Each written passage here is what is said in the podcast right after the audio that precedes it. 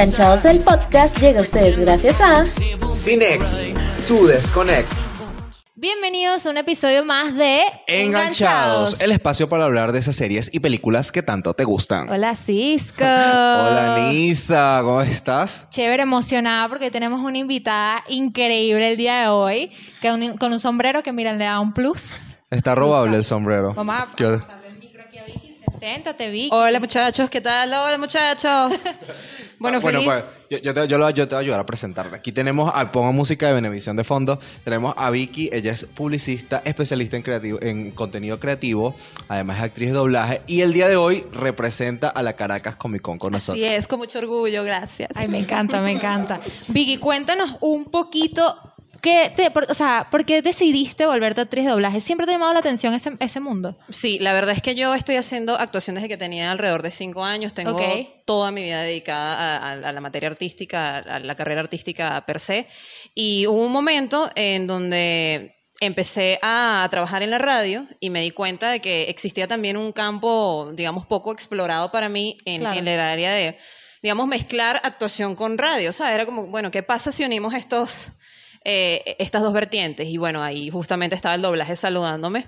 Eh, descubrí que ciertamente es prácticamente la universidad del- de, de la oratoria y de la locución, tiene un nivel de complejidad extremadamente alto. Yo doy clases de doblaje también y siempre le digo a mis alumnos que hacer doblaje es como hacer malabares en un monociclo con varios cuchillos, ¿sabes? Entonces tienes que estar como pendiente de todos los elementos al mismo tiempo porque si uno se te cae, fracasó la escena, pero la verdad es que es un mundo bastante apasionante. En Venezuela sigue existiendo, que me parece importantísimo destacarlo, un mercado muy importante eh, que le ofrece oportunidades a nuevos actores de doblaje. Es decir, tú puedes estudiar doblaje y hacer doblaje acá en Venezuela, es posible, no tienes que irte para poder hacerlo afuera. Así que bueno, me parece que es fantástico, que tiene que seguir vivo el doblaje, tenemos que seguir hablando de que existimos actores de doblaje venezolanos y que no solamente se hace esto afuera. Así que bueno, gracias por la oportunidad, gracias por invitarme hoy, estoy feliz, estoy contenta, quiero hablar bastante. No, no, no, me parece genial. Me vendiste. Eh, Total. doblaje. A ver, eh, para los que no lo saben, eh, est- hoy esta mesa está llena de personas que aman el doblaje. Eh, lo digo por Victoria y por Nisa. No es que yo no lo ame, sino que Nisa haya tenido un poco más de experiencia académica también. yo, yo he hecho cursos de doblaje porque a mí me encanta el doblaje. O sea, es mi meta en algún momento de mi vida ser actriz de doblaje como tú, créeme. Ay. Yo lo he postergado, pero la verdad es que me llama mucho la atención. Quizás no actuar, porque soy pésimo actuando, aunque actué 18 años como heterosexual. Pero No, eres pésimo entonces. me esforcé. Bueno, hay gente que se cayó, otra gente que no. El Oscar no es. Pero me llama la atención. Pero el Emmy sí. el por lo Emmy menos. Puede ser un Emmy, No, puede ser un. Emmy. O por lo menos, no sé, un Goya, algo así. Bueno, ahí va. Una orquídea. No, lo que pasa es que eh, eh, me gusta sobre todo por el nivel de marketing y publicidad. Eso de poder controlar tu voz y, y poder vender un producto me llama mucho la atención. Pero obviamente amo el cine, entonces que en algún punto de una vez pueda aprender a ser un personaje que tanto me guste sería emocionante.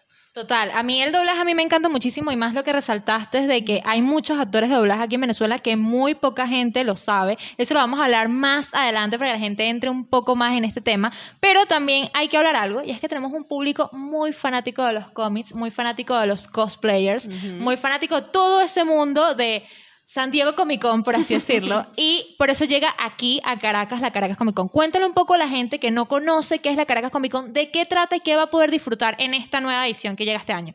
Así es, bueno, la Caracas Comic Con es nada más y nada menos que el evento de entretenimiento más grande e importante de todo el país, así dicho con todas las letras. Eh, incluso nosotros decimos que este, este es el año de la Caracas Comic Con porque la preventa, que al principio estaba en 15 dólares, se agotó en menos de un día. O sea, Wow. fue que las, las entradas se fueron súper volando. La gente de verdad está muy ávida de volver a asistir a este tipo de eventos donde podemos vernos la cara nuevamente, podemos compartir estos gustos de series, cómics y absolutamente todo este tipo de cosas. Básicamente es una convención que se encarga de reunir a los fanáticos del mundo del anime, de los videojuegos, de la animación, de las series, de los superhéroes y también estas personas que tienen club de fans. Incluso en, en el evento tenemos club de fans de Star Wars, de Barbie, que de hecho son todos hombres los que luquean a las Barbies. No sé si has tenido la Sí, sí, oportunidad de. Sí, las he es, visto. es de mis cosas favoritas porque tiene un nivel de detalle extraordinario. O sea, Barbies con mini pestañas postizas, te podrás imaginar. O sea, es como, eh, es un universo paralelo. Hay, hay una presentación de las Barbies que son todas las mis, mis Venezuela que, Ajá, que sí. ganan mis universos. O sea, esa versión es... A mí me encanta ese, set- ese segmento porque siempre me ha dado risa. Todos estamos hacia alrededor de las Barbies y siempre es y que, bueno, y la Barbie ganadora es. la vaina tú sientes así el mismo universo, el mismo mundo y tú, ay, La ¿cuál va a ganar? Tal Sí, cual. sí. Bueno, además de los clubes de fans de Star Wars, Harry Potter, que también tiene muchísimos fans, eh, vamos a tener competencias en vivo eh, de canto y de baile en, en el torneo de Just Dance y también en, el- en la competencia de, de canto patentada por la Caracas Comic Con. Vamos a estar entregando premios en metálico, cosa que también lo hace atractivo para los participantes. Eh, vamos a tener invitados internacionales, actores de doblaje. Vamos a tener a Rocío Prado, que es una actriz de doblaje mexicana, mejor conocida por su personaje de Titania en los X-Men, en la serie animada. Mm, Vamos a tener también al doblaje venezolano, por supuesto, representado por Eder La Barrera, que es el mítico Morty de la serie Ricky Morty.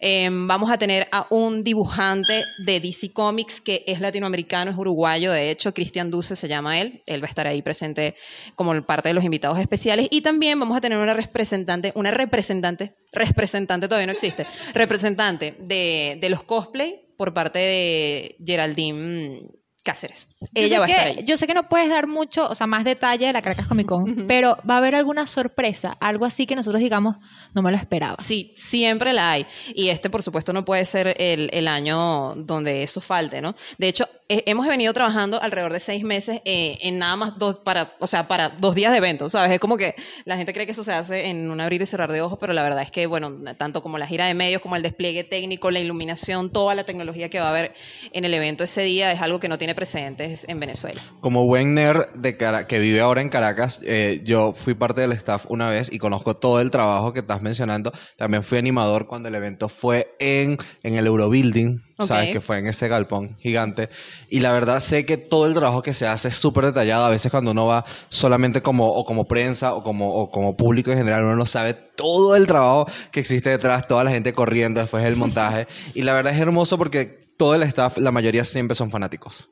Casi todos son fanáticos de la cultura Así geek es. y es por eso que se ve mucho reflejado cuando vas a la Comic Con porque se ve ese amor de fans para fans. Absolutamente, sí, es una de las cosas que, que más nos gustan. De hecho, nosotros tenemos una familia dentro de la organización y también fuera porque existen muchas personas que de hecho no se encuentran el resto del año, sino que esperan la Comic Con para ponerse sus cosplay, e ir a divertirse, ir a pasar un momento diferente porque justamente generamos un espacio distinto dentro de todo el acontecer nacional y creo que eso es una cosa muy valiosa. ¿Cómo ha sido la recepción de la gente? Sé que compraron las entradas rápidos, pero me refiero ya a nivel comunicacional de compartir el post, porque tenemos cuánto tiempo sin Comic Con, dos años teníamos sin Comic Con Sí, por sí, lo de la desde pandemia el del 2019, coronavirus. que fue la, la última edición, hasta, hasta ahora. O sea, tuvimos dos años de pausa. Doloroso. ¿Cómo, cómo Sí. ha sido la gente cuando ustedes anunciaron ya viene la Comic Con? Una locura absoluta. En esas tres palabras te lo, te lo resumo porque la verdad es que eh, desde que publicamos el primer post en, Instagram, mira, eso fue increíble, avasallante, la gente haciéndonos preguntas, eh, pidiéndonos para reservar las entradas. eh, también incluso,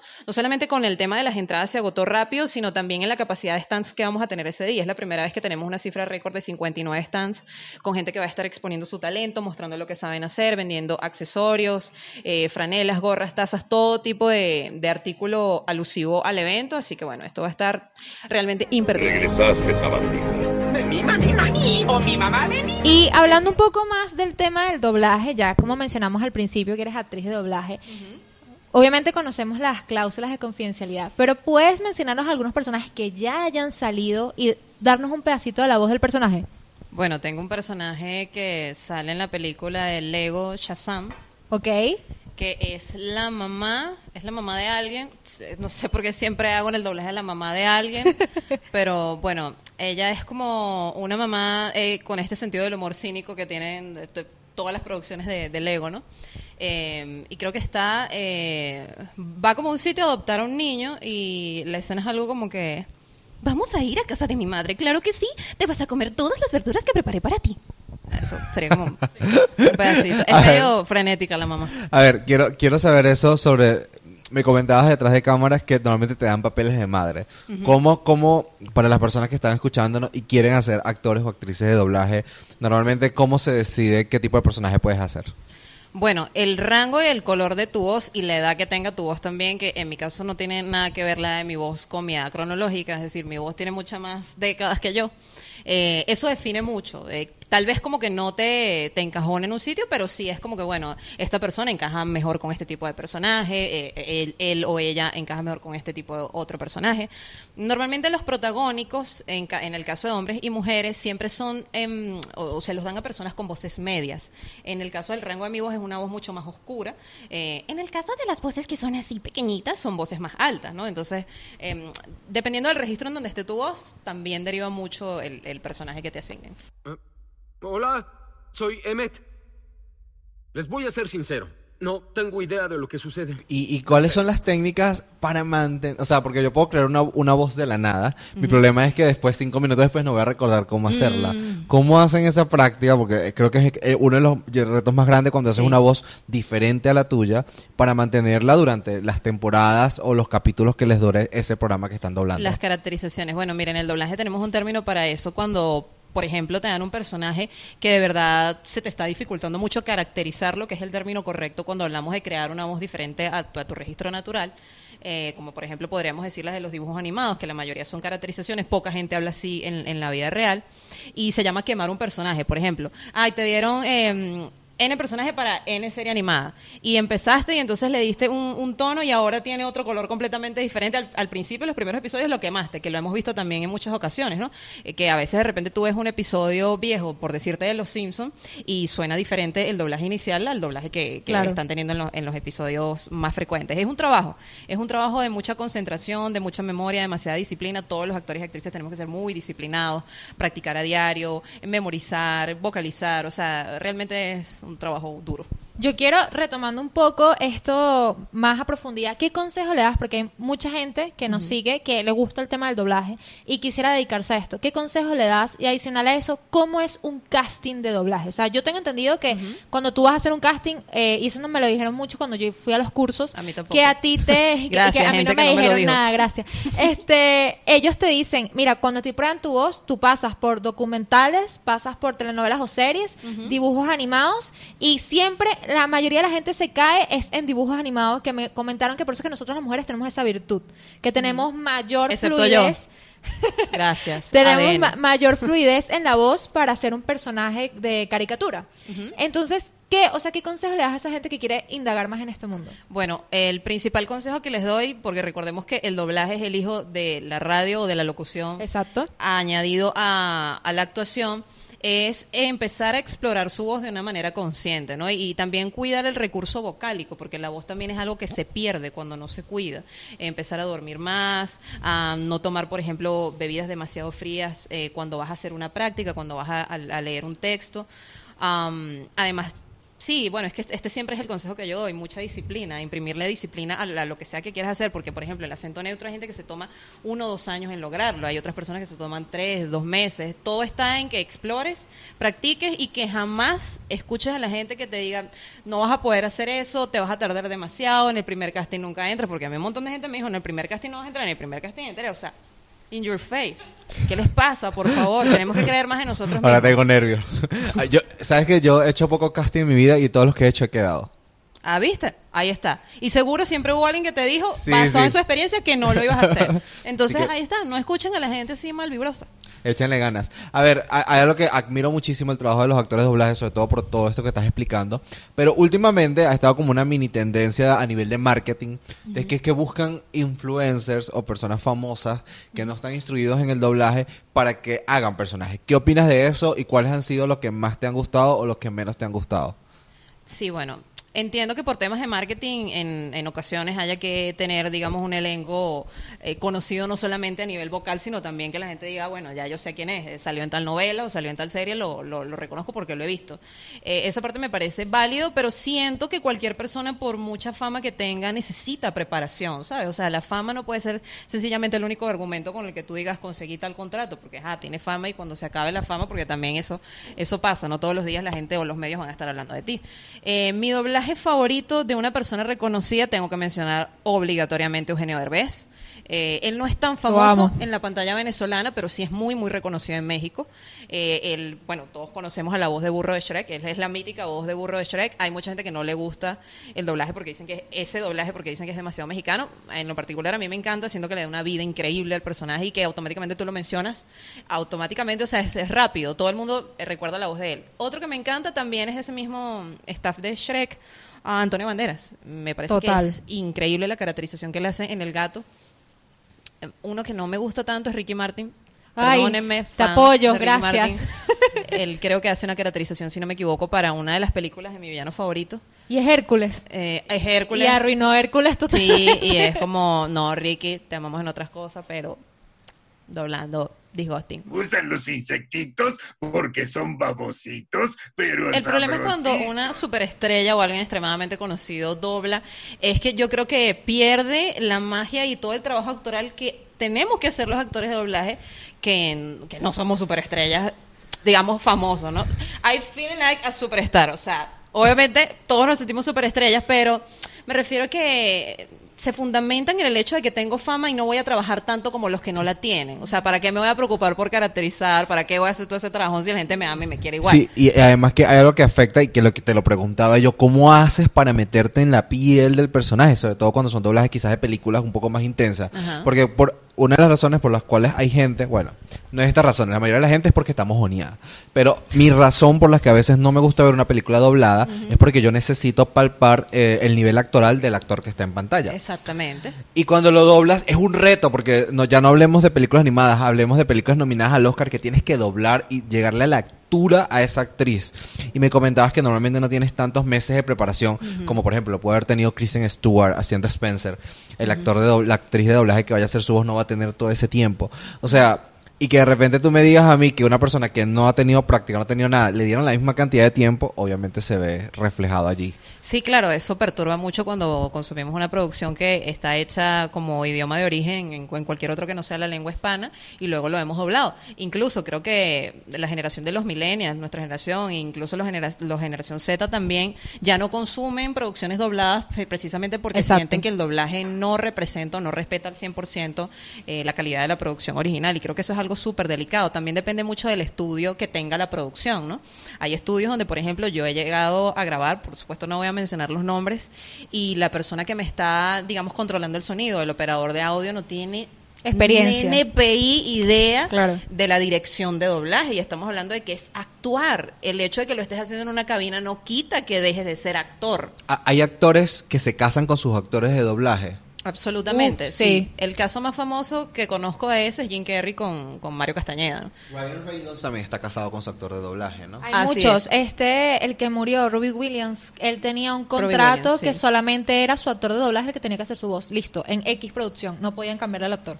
Absolutamente. Victoria, si una actriz te eligiera, ¿cuál te gustaría que fuera? Si una actriz me eligiera, ¿cuál me gustaría que fuera? Pero imagínate que te, ese- imagínate el, dir- el director así Steven Spielberg te creó la mejor película del mundo y tú dices esta es la que yo quiero. Lo, lo que ser pa- una actriz señora. lo que pasa es que te voy a decir una cosa. Eh, yo con la actuación he tenido mis dimes y diretes porque, ¿sabes? La que la actuación es comedia y drama. Claro. Y yo me inclino por la comedia. A mí me encanta el cinismo, me gusta el humor negro. O sea, es- ese estilo de personaje es como que on point para mí. Me encanta Amy Schumer, me, me encantaría doblar a Amy Schumer. A Um, Rebel Wilson. mm, me encanta Amy Schumer. Um, ya te voy a decir quién más. Vamos a suponer que Mm, Sandra Bullock. Ella es mi actriz favorita, a pesar de que su estilo de comedia Ella es no es como máximo. que tú dirías, bueno, Sandra Bullock es comediante. No, pero ella tiene algo que me hace identificarme con ella porque siempre ha sido como muy...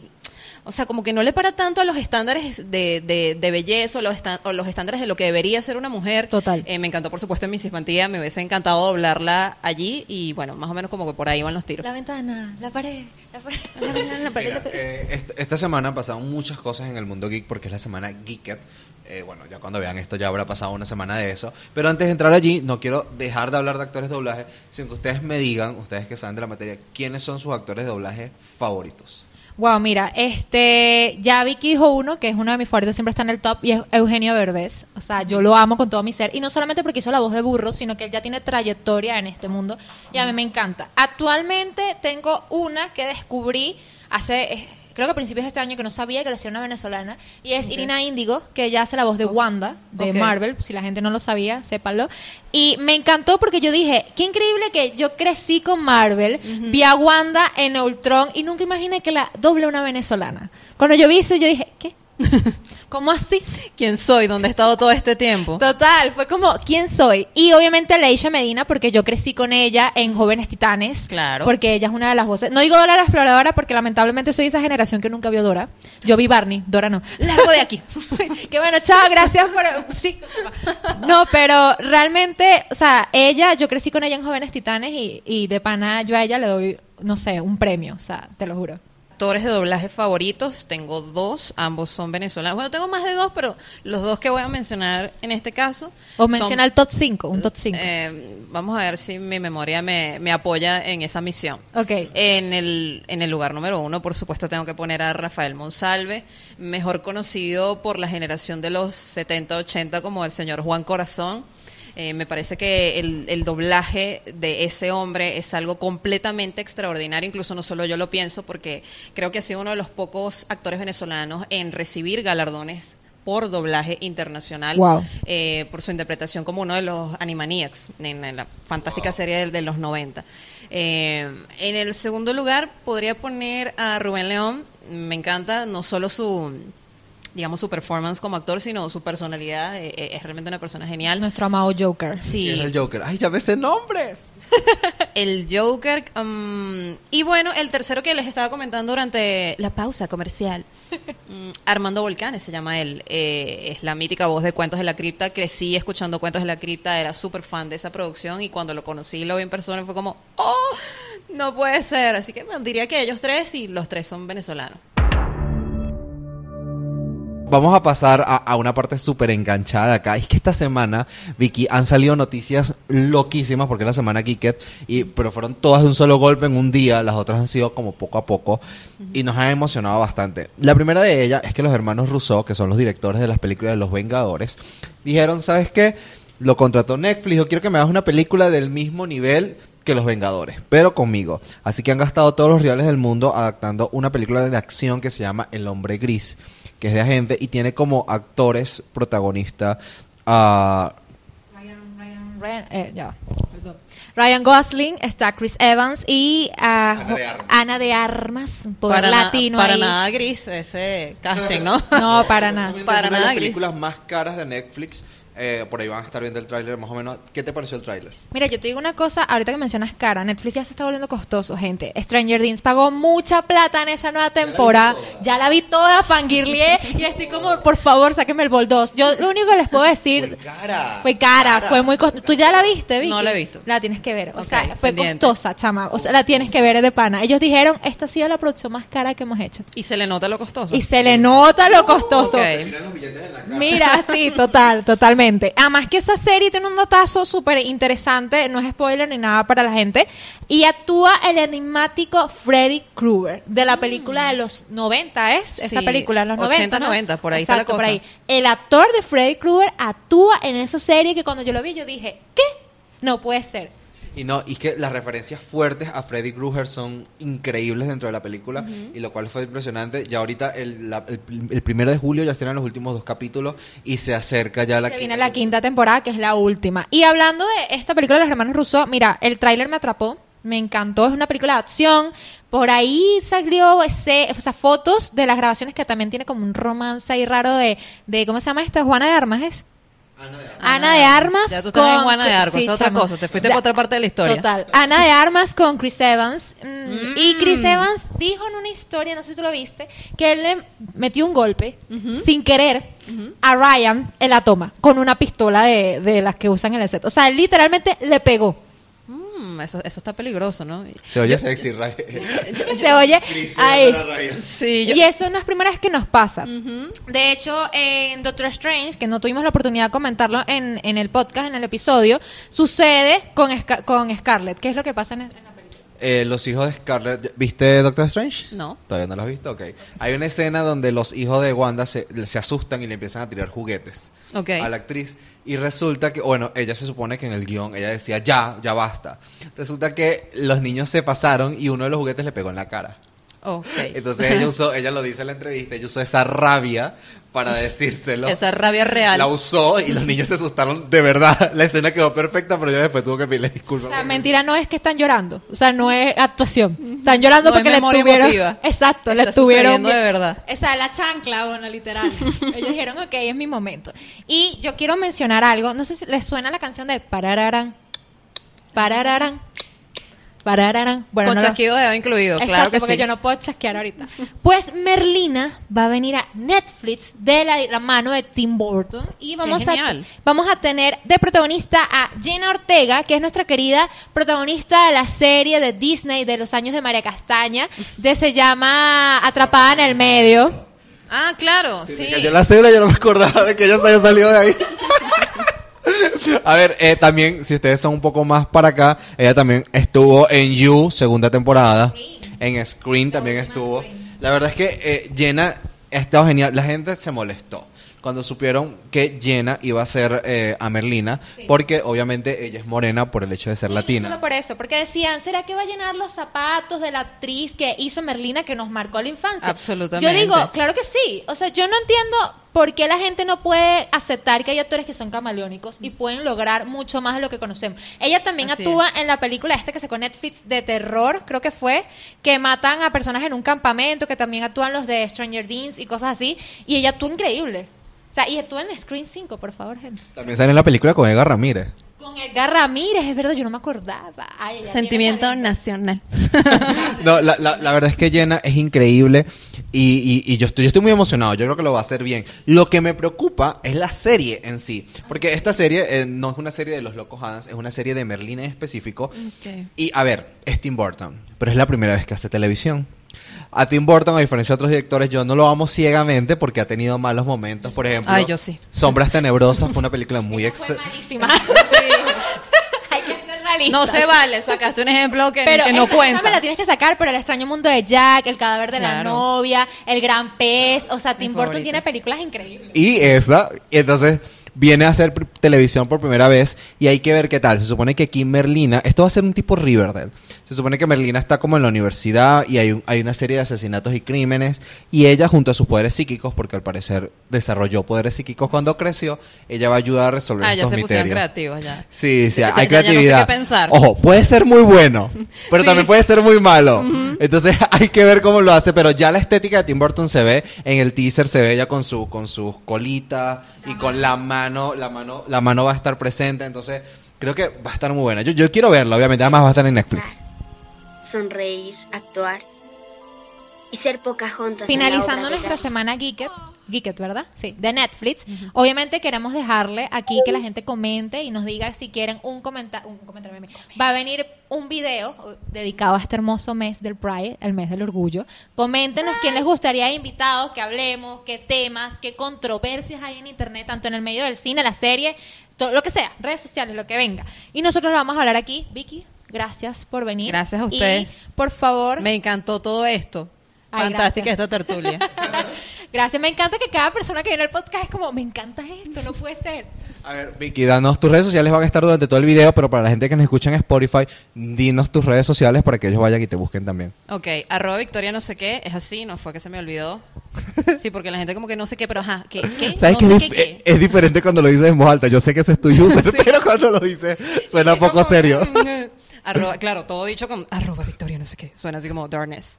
Eh, sí, arroba Victoria no sé qué en Instagram, este, porque básicamente Facebook, ay no, Facebook Fuchi, no. Em, ¿Qué más? Bueno, me creé un TikTok, pero todavía me estoy familiarizando con, con, con TikTok, así que por ahora solo Instagram, vamos a llevarlo con calma. Eh, las redes sociales del evento de la Caracas Comic Con, arroba Caracas Comic Con o arroba Comic Con Caracas, de cualquiera de las dos maneras lo consiguen en redes sociales. ¿Qué más? ¿Qué más me preguntaste? Y que, claro que sí, vamos a tener entradas a la Comic Con, se la pueden ganar, es muy fácil. Así que saliendo este video, vayan corriendo a nuestro Instagram porque van a tener todas las instrucciones para que vayan a la Caracas Comic Con. Y sobre todo que nos vean ese día porque no hemos dicho nada. Mira, nosotros hemos andado con un secretico por ahí y estábamos esperando este video para decir que vamos a estar en la Caracas Comic Con. Obviamente vamos a encontrarnos a Vicky por allá y vamos a estar súper No sé, yo allá ese día no conozco a nadie. Mira, no me estén sé, pues- pues no me estén Vicky, Vicky solo nos recibe, después ya se desaparece. ¿Y quién eres tú? ¿Y qué programamos hace como un mes? No, pero realmente estamos muy emocionados. Vamos a grabar allá, estamos eufóricos. Así que ya saben, si van a ir, nos ven, aprovechen, tómense fotos, quieran salir en el podcast. El podcast es para todo el mundo. Aquí podemos hablar con quien quiera. Vicky, despídete con alguna voz de un personaje aquí. Bueno, eh, voy a hacer como un marcianito. Al- algo así que se, algo random que se me acaba Porque de ya ocurrir. conoce a sus marcianos, dale. Ajá. Bueno, muchas gracias por vernos. Esto es algo así que se parece como un poco a Stitch o una mezcla con otra cosa. Esto ha sido Enganchados. Gracias por su sintonía. Los amamos desde todo el corazón. Ojana significa familia y la familia nunca te abandona. Gracias, Vicky. Entonces ya saben, no es otra oportunidad donde vamos a hablar de esas series y películas que nos tienen enganchados. If I am getting this right, you say that you don't wanna fall in love tonight.